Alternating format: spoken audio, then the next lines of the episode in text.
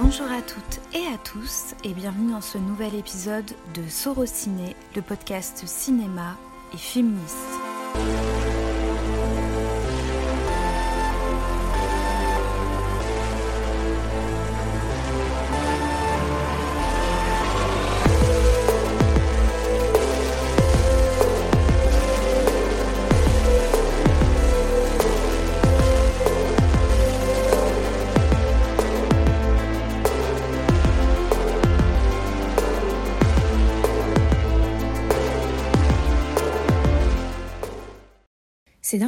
Pense beaucoup à la première revue ciné que j'ai achetée.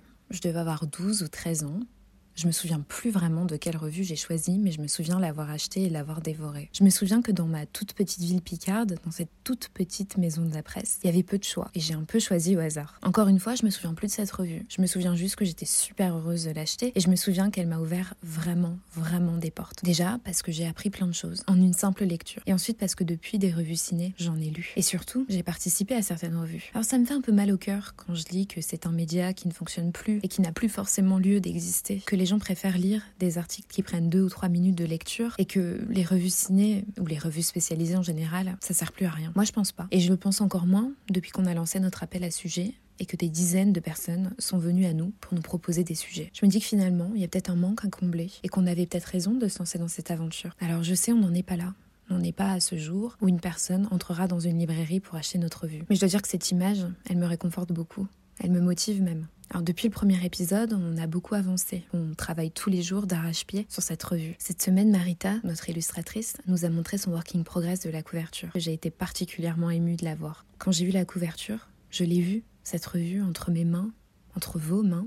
Mais pour que cette revue soit entre vos mains, et entre les nôtres, nous devons passer par la case financement participatif. Avant de vous laisser découvrir notre épisode du jour, à savoir une réunion sur la mise en place de ce fameux financement participatif, puis dans une seconde partie la DVD Tech d'Amandine, je vais répondre à deux questions concernant ce modèle de financement. Ces questions nous ont été posées sur nos réseaux sociaux.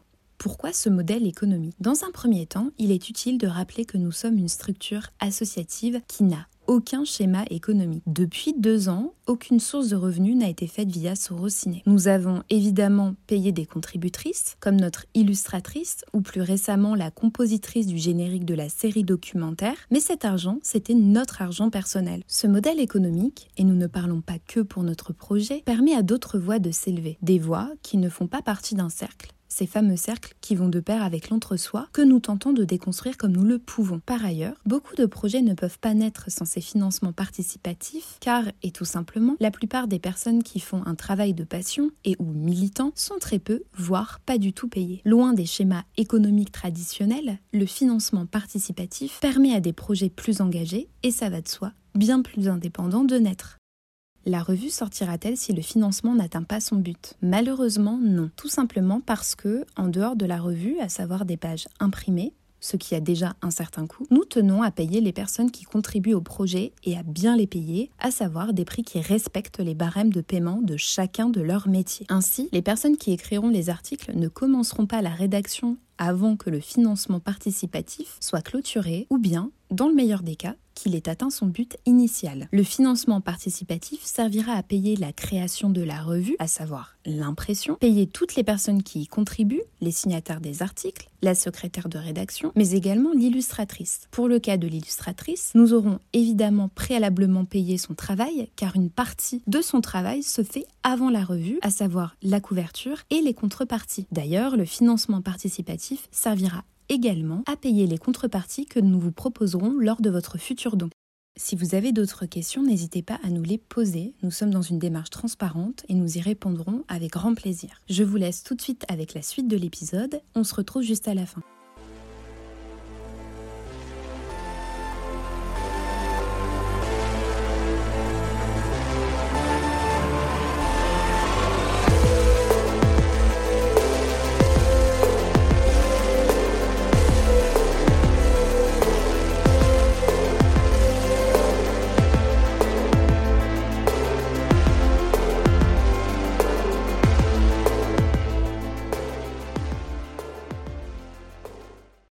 S'est pas revu depuis, hein, mais des retours euh, très très positifs pour la revue. Euh, on épluche avec Amandine les demandes de sujets qui, on en a, on en a tous les jours des demandes. On vient d'en recevoir un à l'instant. Hein. Ah d'accord, j'irai voir. je viens d'avoir le motif.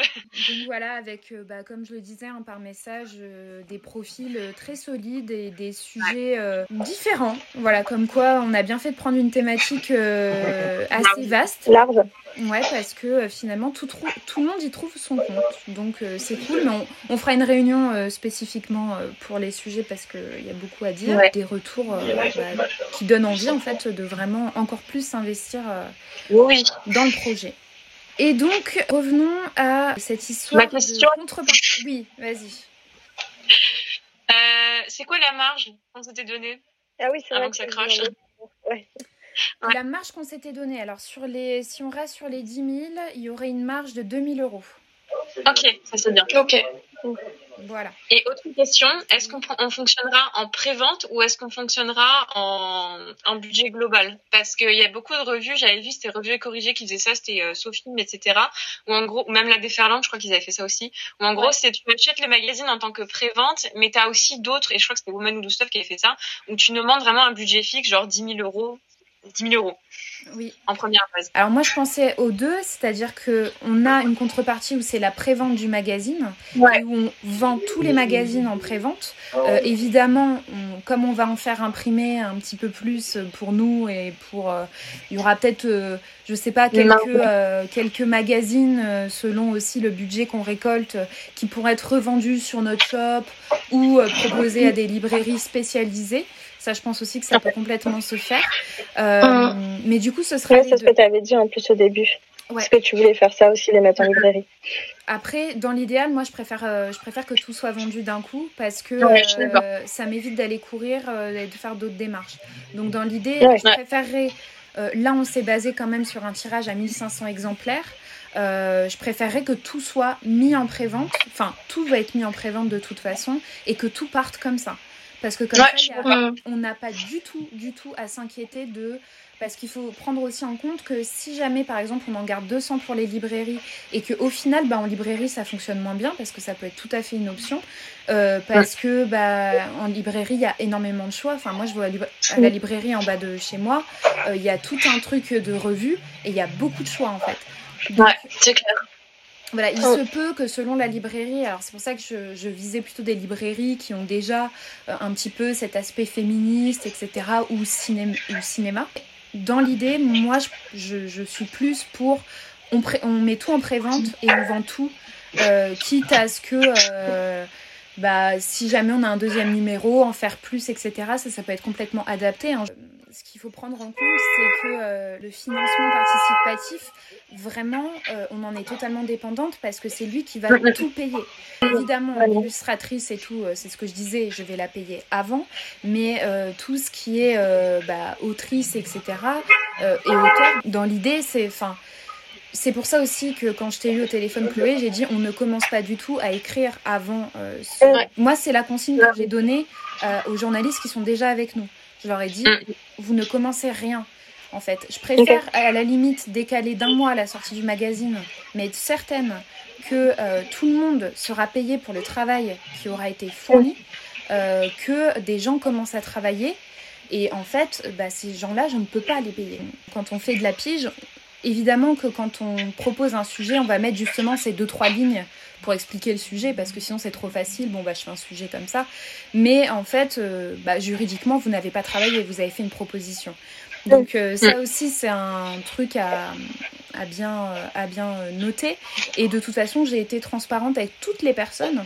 Et euh, toutes les personnes qui nous ont écrit pour les sujets, je pense qu'elles ont toutes compris parce que bah, à chaque fois c'était un, un, petit descriptif du sujet avec certaines ont mis euh, deux trois euh, comment dire euh, deux trois enfin pas des sources mais des trucs un peu plus précis mais en sachant très bien que ça pouvait ne pas donner lieu à une suite.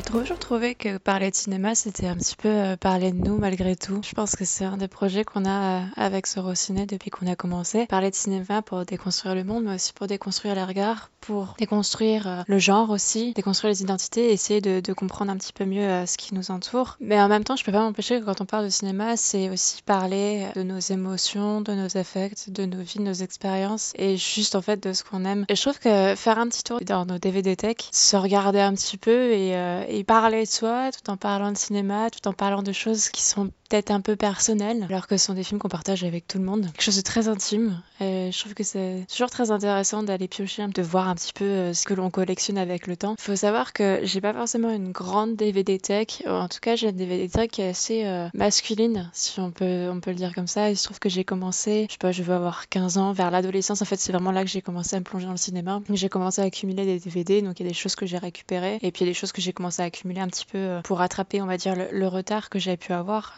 Suis pas forcément grandi dans un milieu qui était très cinéphile, donc je me suis un petit peu euh, auto-formée, on va dire. Et donc voilà, j'ai beaucoup de, réalisateurs, et beaucoup de films aussi que j'ai pas forcément vus, euh, que j'ai acheté sur le tas. Et puis en fait, des films qui m'attiraient pas forcément, mais c'était grands classiques, entre guillemets. J'ai pas forcément de films réalisés par des femmes, mais c'est assez, assez dommage, je trouve. Alors je sais qu'en plus avec la VOD, etc., c'est un petit peu là aussi que, que je pioche pour rattraper un petit peu de malheureux retard que j'ai pu avoir. Comme je disais, j'ai construit moi toute ma cinéphilie pendant l'adolescence. Qu'est-ce qu'on fait? Bah, Pendant l'adolescence, on, essaie de, copier un petit peu euh, les autres regards. Il faut savoir que bah, comme c'est un milieu assez masculin, j'ai essayé de copier un peu, un peu ces regards. Donc euh, j'ai beaucoup de films qui m'attirent pas forcément dans ma DVD deck, ce qui est assez, est étrange. Et en même temps, j'ai des films que, j'aime euh, plus que tout et que ces films-là, justement, je les ai accumulés assez récemment. j'ai pas une DVD tech qui remplit les murs, malheureusement, même si j'adorerais. Pour deux raisons, parce que, un, j'ai pas la place et ça coûte un peu d'argent. Deux, je suis un peu un petit peu old school là-dessus, c'est que moi j'adore l'expérience de la salle. Je trouve qu'il n'y a, rien qui remplacera ça. Mais en période de confinement, c'est toujours bien d'avoir des DVD, donc euh, on va un petit peu faire un tour. Alors elle n'est pas forcément euh, très bien classée, mais premier la film que, que je vois devant moi. C'est assez marrant en plus, parce que c'est pas forcément des films que je regarde encore maintenant et que j'affectionne euh, particulièrement, mais je les ai classés par animation. Et les premiers, c'est le Disney. Quand il y en a un vraiment, j'aime énormément dedans et qui est Mulan. Je pense que c'est un, film que j'ai découvert et que j'ai dû euh, défoncer la cassette quand j'étais gamine et que je rêvais d'être. C'est une figure qui m'a toujours accompagnée. J'ai toujours refusé les princesses Disney. Je trouvais ça toujours très très chiant. avec le temps, euh, je les ai aussi vues un petit peu autrement et un petit peu déconstruit aussi ces figures-là. Mais Mulan, ça a toujours été la figure fondatrice en fait dans ma vie, je, pense. Cette femme qui est un petit peu bornée et, qui part au front euh, pour sauver sa famille et pour comment dire se battre pour, pour ses valeurs. Je trouve que c'est un film qui est incroyable, plus d'être euh, presque gigantesque et cette notion vraiment d'immensité que je trouve incroyable dans ce film. C'est vraiment une figure, moi, qui m'a accompagnée, qui est un peu le, garçon manqué euh, qu'on pouvait croire. Enfin, je sais pas, je suis très contente que ce soit un des films les plus marquants. Et voilà, et j'espère, en fait, je suis sûre que les films qu'on regarde quand on est petite, les représentations qu'on a influent euh, sur notre construction et je suis très contente, en fait, que ce soit Mulan qui m'a accompagnée pendant toutes ces années. Je, je l'ai pas revu depuis très longtemps. J'aime beaucoup cette idée, moi, d'avoir été accompagnée par une figure comme ça. J'espère que c'est aussi un petit peu ce qui m'a construit et j'espère beaucoup. Je sais pas trop comment j'ai classé ça, mais à côté j'ai euh, les films Ghibli, pardon. J'en ai beaucoup. Je les ai pas tous, mais j'en ai vraiment beaucoup. Alors c'est des films que j'aurais personnellement adoré avoir comme Mulan quand j'étais gamine, ou en tout cas pendant mon, adolescence. Alors c'est marrant parce que en fait c'est des films qu'on m'a transmis et je trouve que dans les films euh, de Miyazaki, euh, il y a toujours cette idée de transmission. En tout cas c'est des films qu'on m'a transmis. C'était la personne avec qui je vis, très très bonne amie à moi, et moi j'essaie aussi de transmettre ça euh, à mon petit frère, donc c'est peut-être un, peu naïf, mais je trouve que c'est des films qui sont tellement euh, immenses. Enfin, les figures féminines dedans sont tellement multiples, sont protéiformes. Je veux dire, elles n'ont pas une seule, euh, un seul visage, elles en ont plusieurs, c'est ça que je trouve extraordinaire. C'est compliqué d'en citer. Le premier que j'ai vu, moi, c'est Princesse Mononoke. Alors c'est marrant parce que c'est vraiment dans la même continuité que Mulan avec cette figure prête, encore une fois, à se battre jusqu'à la mort et être complètement bornée en fait dans ses idées et dans ses valeurs. Il y en a un que moi j'adore, que je trouve tellement beau et qui peut-être est un de ceux qui me touche le plus en y repensant, c'est euh, Kiki la petite sorcière, qui est un film pourtant très enfantin en apparence, mais qui justement parle encore une fois de transmission et le fait avec une douceur et une bienveillance que je trouve extrêmement rare au cinéma et qui est en fait euh, vraiment réconfortante. Je vais pas m'épancher encore une fois sur les héroïnes des studios Ghibli, mais euh, je suis persuadée en tout cas que le cinéma en fait construit, enfin on parle beaucoup de représentation, je, suis à peu près sûre en fait qu'on se construit en fonction de ce qu'on voit. Et en tout cas j'aurais sincèrement adoré grandir avec ces films. Je suis très contente de voir aussi euh, un regard un petit peu plus adulte aussi sur ces films qui me permettent de les comprendre et peut-être de les aimer encore plus. Là, je vois un truc qui me parle un peu plus, enfin qui me parle un peu plus pas du tout, mais un truc qui est euh, un petit peu différent et quelque chose de très personnel. C'est le cinéma Xavier Dolan. Alors déjà, un réalisateur euh, gay, qui insuffle ces thématiques avec une sensibilité extraordinaire dans son cinéma. Surtout que c'est un cinéma avec des portraits de femmes extraordinaires. Moi, j'ai découvert euh, son cinéma avec Mommy, qui est un film que j'aime énormément parce que c'est son discours à Cannes. Moi, c'est ce qui m'a donné envie en fait d'écrire et de, et me dire que voilà, on, peut croire en, ce qu'on fait. Donc j'ai envie d'écrire. Euh, je me retrouve à, parler euh, dans cet enregistrement, ce qui est assez marrant. C'est un film que je, trouve d'une émotion. Enfin, c'est une, espèce de bombe Quand je l'ai vu au cinéma, je connaissais pas du tout le cinéma Xavier Dolan et je me suis pris en pleine figure. C'est un film qui me parle beaucoup par cette thématique et je trouve que le portrait de la mère qui est faite, qui est interprétée par Anne Dorval, qui est une extraordinaire femme assez euh, forte et avec un caractère très particulier, qui signe avec euh, une petite signature euh,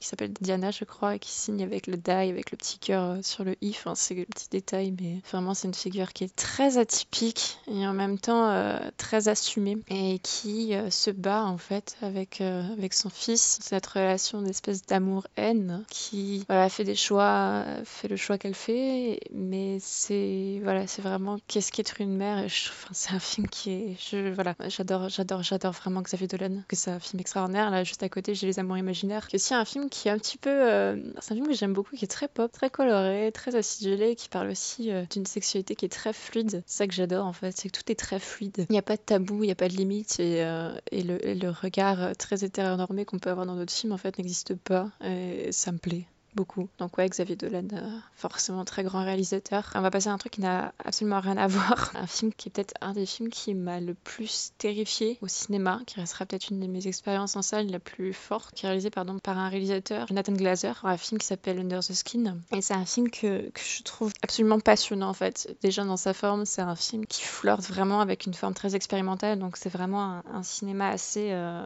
assez froid, très visuel, très étrange. Donc euh, pour le résumer en quelques c'est en fait une extraterrestre qui arrive sur Terre, qui prend l'apparence euh, d'une femme fatale et qui séduit des hommes pour en faire on ne sait pas trop quoi. C'est un film qui est vraiment vraiment très particulier et qui, je trouve, dégage euh, quelque chose enfin une étrangeté et une espèce d'abstraction qui en devient euh, profondément, euh, je trouve, angoissante. Et c'est un film en fait qui parle vraiment beaucoup du corps parce que justement c'est un c'est un extraterrestre qui endosse littéralement le corps d'une femme, d'une femme très pulpeuse, d'une femme très féminine et qui va découvrir un petit peu ce qu'est être un être humain et aussi ce qu'est être une femme. Il y a une scène que j'adore. C'est vers la fin du film où en fait bah, Scarlett Johansson du coup parce que c'est une extraterrestre qui est incarnée par Scarlett Johansson prend possession de son corps et en fait se regarde dans le miroir. C'est Scarlett Johansson nue. Alors je trouve qu'en plus il y a toute une réflexion sur qu'est-ce qu'être une femme fatale au cinéma et surtout qu'est-ce qu'être Scarlett Johansson au cinéma. Je trouve que c'est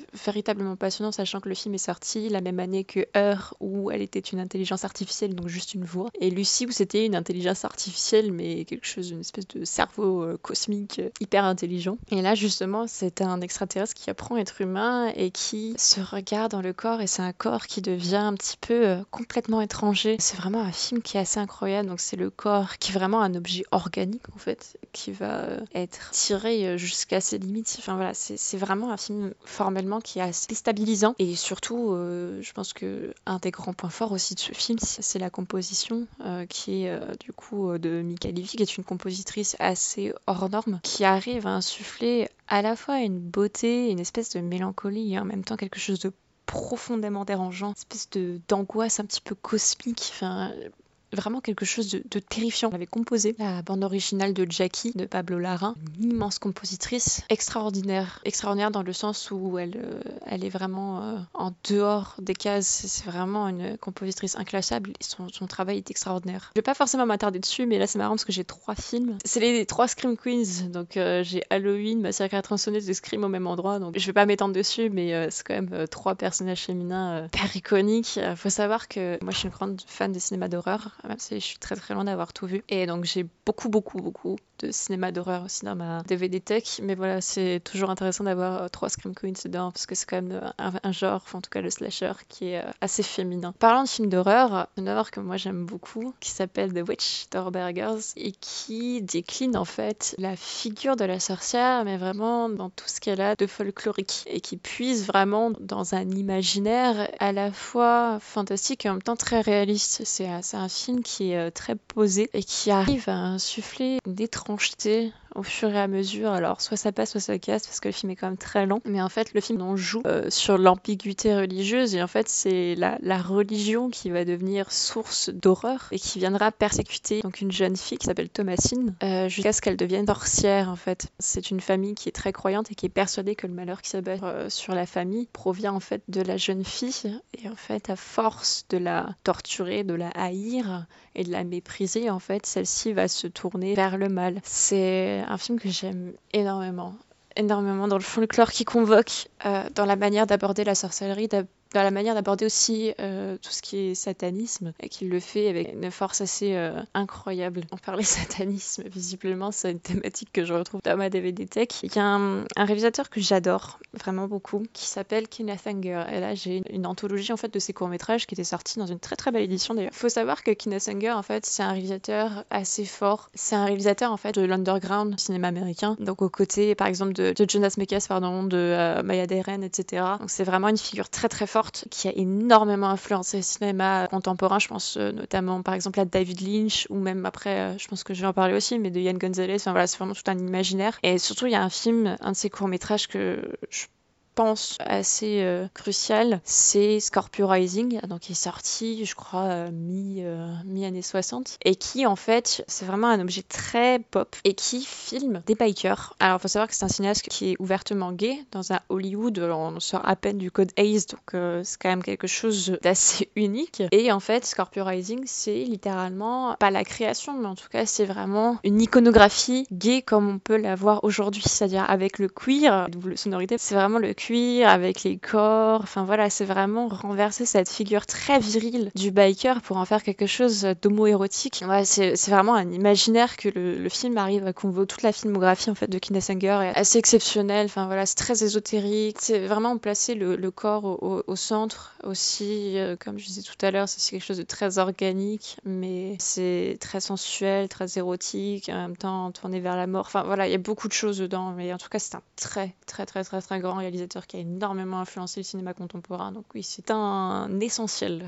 on va dire. Et c'est bien, ça me fait une très très belle transition euh, pour un film que je vois juste à côté, qui est peut-être mon film préféré de cette DVD euh, Tech avec un autre dont j'ai parlé tout à l'heure vite fait, qui s'appelle Massacre à tronçonneuse, pas forcément très intéressant dans le sujet. Si ça un couteau dans le cœur, réalisé par Yann Gonzalez. Alors, faut savoir que c'est un film que j'ai découvert euh, au Festival de Cannes, là où il était présenté il y a deux ans. Et c'est un film qui m'est très très très très personnel. Je trouve que c'est un cinéma extrêmement bienveillant pour restituer un petit peu euh, qu'est-ce qu'un couteau dans le cœur. Donc c'est le deuxième film de Yann Gonzalez avec Vanessa Paradis qui est une réalisatrice de porno gay dans lequel en fait il y a des meurtres. C'est un film qui est quand même assez particulier. me rappelle encore des, réactions absolument euh, outragées de la première à Cannes et surtout des relations aussi, euh, pardon, des réactions très homophobes qu'il y avait parce qu'il faut savoir que le film convoque vraiment un esthétisme et une iconographie très queer, très gay. C'est vraiment, ça va puiser, comme je disais tout à l'heure, c'est le queer, très sensuel, très sexuel, et en même temps c'est très fantasmagorique. Ça puise aussi dans le giallo euh, italien. Enfin voilà, c'est vraiment nourri d'influences un petit peu bis. Et c'est un film, moi, que je trouve, malgré son sujet, il y a quand même des meurtres. C'est un film qui, je trouve, aborde la sexualité et les genres avec une fluidité qui transgresse en fait toutes les règles. C'est-à-dire que, alors j'ai eu l'occasion de pouvoir euh, discuter avec Yann Gonzalez, un plus grand privilège de ma vie d'ailleurs, parler en fait du fait que son cinéma est un cinéma pansexuel, c'est-à-dire que c'est un cinéma où tout le monde s'aime. Et je pense qu'un couteau dans le cœur, c'est ça, jusqu'à sa magnifique scène finale. Faut savoir aussi que c'est un film un mois après, alors je sais pas si c'est réellement lié ou pas, mais j'aime me dire que je pense que ça m'a un petit peu euh, aidé. J'ai fait mon coming out justement. Donc voilà, quand on parle de représentation, c'est aussi ça. Alors je sais que c'est un film qui est quand même très atypique, qui est très loin de plaire à tout le monde. Moi, c'est un film que je trouve il y a une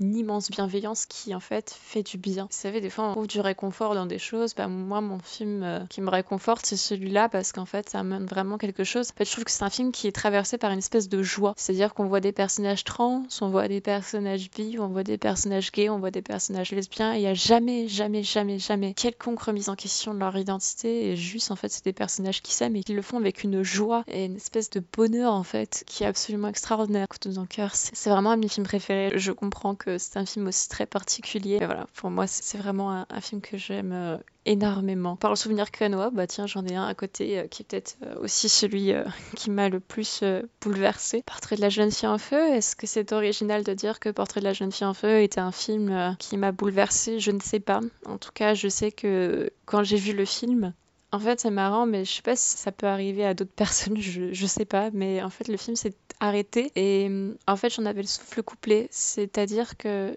j'avais les jambes, je n'arrivais pas à me lever. C'est un peu comme une espèce de vague d'émotions. C'est en fait plus rien n'existait autour, plus rien. J'arrivais pas de pleurer et j'arrivais pas à me lever. Et, en fait, ça me faisait du bien. Je trouvais le film d'une beauté qui m'a renversée. En fait, au début, j'ai pleuré parce que je trouvais que c'était beau et à la fin, j'ai pleuré parce qu'en fait, ça m'a énormément touchée. C'est un film en fait qui parle à travers des non-dits et qui parle d'une romance aussi qui se fait beaucoup par le geste, par les regards, par l'espèce de frémissement de la peau, des, yeux, du visage. C'est vraiment quelque chose de très sensoriel. Beaucoup diront c'est un film très froid. Je trouve que c'est un film extrêmement sensoriel, c'est un film presque érotique, très chaud même. Encore une fois, c'est un film qui a un petit peu lancé la conversation du female gaze et du regard au cinéma. C'est un film que je trouve absolument magnifique. Je pense que voilà, je, je suis pas très euh, novatrice dans ce que je raconte, mais Portrait de la jeune fille en feu, voilà, c'est quand même quelque chose d'assez incontournable. Là, j'ai un film euh, aussi euh, réalisé par une femme. J'en ai honnêtement pas beaucoup, comme je disais tout à l'heure, dans ma DVD Tech. J'en ai un autre que j'adore, qui s'appelle Grave, de Julia Ducournau. Film d'horreur film de body horror qui m'avait euh, beaucoup surpris quand j'avais vu. Assez gore, mais je trouve d'une manière assez intelligente. C'est un film qui parle de cannibalisme et qui décline en fait le cannibalisme et le tabou du cannibalisme autour du tabou du corps et de la métamorphose du corps adolescent. Enfin, c'est un film euh, assez unique. Là, j'ai un, un autre film dont je n'ai pas encore parlé, donc qui est pas forcément un de mes films préférés, mais ton visionnage, je sais pas pourquoi, me, reste encore. C'est Carol de Todd Haynes. Encore une fois, une romance lesbienne. C'est un film que j'ai découvert avec deux amis à l'époque. C'est un film que j'ai beaucoup aimé sur le moment, mais que j'aime peut-être pas forcément comme d'autres, mais ça reste quand même un très très bon film. Moi, ce que j'en garde là aujourd'hui, quand je parle de Carol, c'est l'alchimie en fait qui a entre Kate Blanchett et Rooney Mara. Il faut savoir que je suis très amoureuse de Rooney Mara et que quoi qu'elle fasse,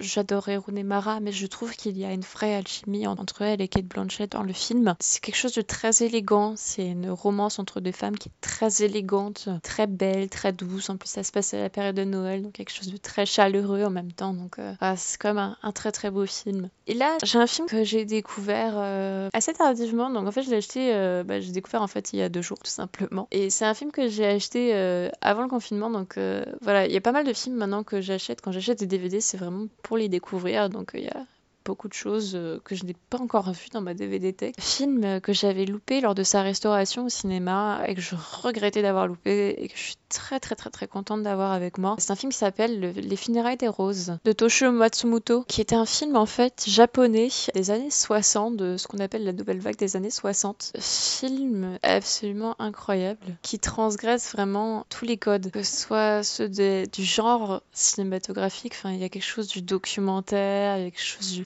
de revisite du mythe d'Oedipe, assez cruel, en même temps beaucoup d'autodérision, ça emprunte visuellement à la BD, enfin ça, ça emprunte à énormément de choses que justement au genre d'identité. C'est un film en fait assez unique qui passe dans le milieu euh, des drag queens à Tokyo, dans un bar. C'est un film qui est très très très très très particulier. Moi, c'est personnellement le cinéma que j'ai envie de défendre. Je pense que peut-être avec les quelques recommandations que j'ai pu faire, ça peut peut-être s'entendre. Moi, c'est un film que j'ai très très envie de défendre. C'est aussi un film très particulier formellement. On est à la frontière de l'expérimental, même on y est en plein dedans. C'est un film qui, je trouve, parle du milieu euh, homosexuel au Japon. C'est un document assez précieux. Il faut savoir qu'il y a un mélange entre la fiction, le documentaire, et, sa part documentaire, et je trouve, est très joyeuse. Et il y a un petit peu d'autodérision. Enfin, le film est à la fois très cruel, très drôle, très beau. Ça parle de harcèlement de rue, ça parle de qu'est-ce qu'être homosexuel au Japon dans les années 60. Enfin, ça parle de beaucoup de choses. Alors, je sais pas c'est pas déconstruit comme on l'est aujourd'hui. En plus, on a un regard assez occidental, donc euh, beaucoup de choses qui entrent en compte. Mais c'est un film qui est assez euh, hors norme. Je sais pas si c'est un film qui est recommandable ou pas. En tout cas, c'est un film que j'ai adoré. Je trouvais vraiment, vraiment fabuleux. Et pour terminer, alors c'est pas, je vais un peu tricher parce que c'est pas un DVD que j'ai, c'est une cassette vidéo. J'aime bien avoir des cassettes vidéo. Je trouve que c'est un très bel objet. C'est une cassette de Titanic faut savoir que Titanic, ça a été pendant très longtemps un film que j'ai refusé de voir pour des raisons très bêtes, vraiment très bêtes. Pendant mon adolescence, en fait, quand j'ai commencé à essayer de construire ma cinéphilie, donc je me suis beaucoup rattachée à des recommandations. Moi, j'allais beaucoup sur Allociné. C'est peut-être bête sur les forums Allociné, à chercher pendant des heures et des heures des recommandations de qu'est-ce que je pouvais regarder. C'était des milieux qui étaient très masculins. Et puis, il y avait toujours ce cliché de bah, t'es une fille. Euh, T'aimes bien les trucs à l'eau de rose. Euh, je voulais être une fille cinéphile, mais pas une fille qui regarde des films un peu chiants, les films de Noël, les films qu'on garde juste pour le physique de l'acteur. Enfin, je voulais pas être ça. J'avais 14-15 euh, ans, je rappelle. Et Titanic, en fait, pour moi, ça représentait vraiment le film à l'eau de rose par excellence et le film devant euh, lequel les filles euh, tombent en pamoison et, euh, et pleurent pour la romance de Jack et Rose. Et en fait, je me suis jamais sentie aussi bête de toute ma vie. Parce que quand je l'ai découvert, j'ai trouvé que c'était un film extraordinaire. C'est un blockbuster assez euh, immense. Je trouve qu'il y a vraiment une, une, notion de gigantesque en fait dans ce film. Tout est gigantesque. Tout, le spectaculaire, le bateau, la romance, même le film qui dure très longtemps. Enfin, il y a vraiment quelque chose du, du, spectaculaire, de, du gigantisme. Et en même temps, le personnage de Rose est un personnage incroyable.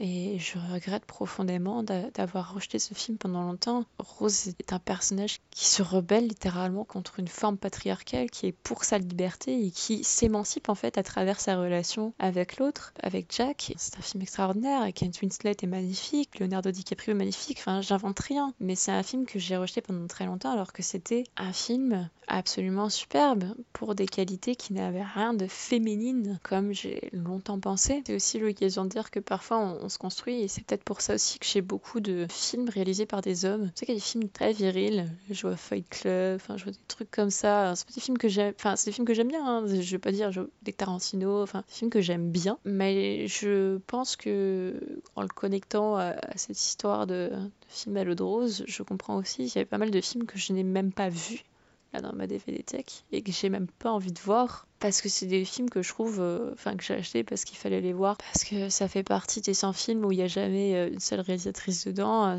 100 euh, films à voir où il y a une réalisatrice dedans c'est Catherine Bigelow. Et après ben il n'y a pas d'autres il a pas d'autres réalisatrices alors qu'en fait pas du tout donc voilà je, pense que c'est assez représentatif aussi du cinéma non, en tout cas, j'ai parlé du cinéma que j'ai envie de défendre. Un cinéma un petit peu euh, transgressif, qui refuse un petit peu toutes les règles. Comment ça toujours le cinéma que j'ai envie de défendre et je pense que les prochains achats de films en feront partie et j'espère aussi compléter un petit peu ma DVD tech avec plus de réalisatrices parce que c'est quand même assez triste de voir que j'ai quoi, je vais avoir deux, trois réalisatrices à tout péter dans ma, dans ma DVD tech. C'est quand même, franchement, euh, assez lamentable parce qu'il y en a quand même beaucoup plus que deux. Et c'est un peu triste, mais la plupart, je les ai découverts soit au cinéma, soit euh, sur les plateformes de VOD, même s'il y en a encore une fois pas beaucoup. Donc voilà, c'est un manque à combler. J'espère que avec le temps, j'arriverai aussi à, remplacer un petit peu ces, films qui me font un peu horreur dans cette DVD tech par des films que j'aime profondément et qui seront peut-être, je l'espère, des films réalisés par des femmes. C'est tout pour le tour de, ma DVD tech et euh, peut-être euh, à bientôt. Merci à toutes et à tous d'avoir écouté ce nouvel épisode de Sorociné. Ce deuxième épisode est fait dans le cadre de notre série documentaire qui vise à vous présenter le processus de création de notre revue. Cette série documentaire a aussi pour but de vous partager un peu plus notre passion et notre intimité avec le cinéma. Merci à Amandine Dalomo d'avoir partagé sa DVD Tech avec nous. Et nous tenons également à remercier toutes les personnes qui nous ont déjà envoyé leurs propositions suite à notre appel à sujet. Nous vous rappelons que cet appel à sujet est ouvert jusqu'au 31 décembre inclus. Si vous désirez nous faire part d'une de vos propositions, nous vous invitons à le faire via l'adresse mail suivante sorociné 8 sujet avec un s hotmail.com. N'hésitez pas à nous suivre sur nos réseaux sociaux Sorociné Podcast à partager, commenter et à étoiler cet épisode. Nous remercions également Audrey Goldberg qui a composé la musique de ce générique. On se retrouve très vite pour un prochain épisode. À bientôt!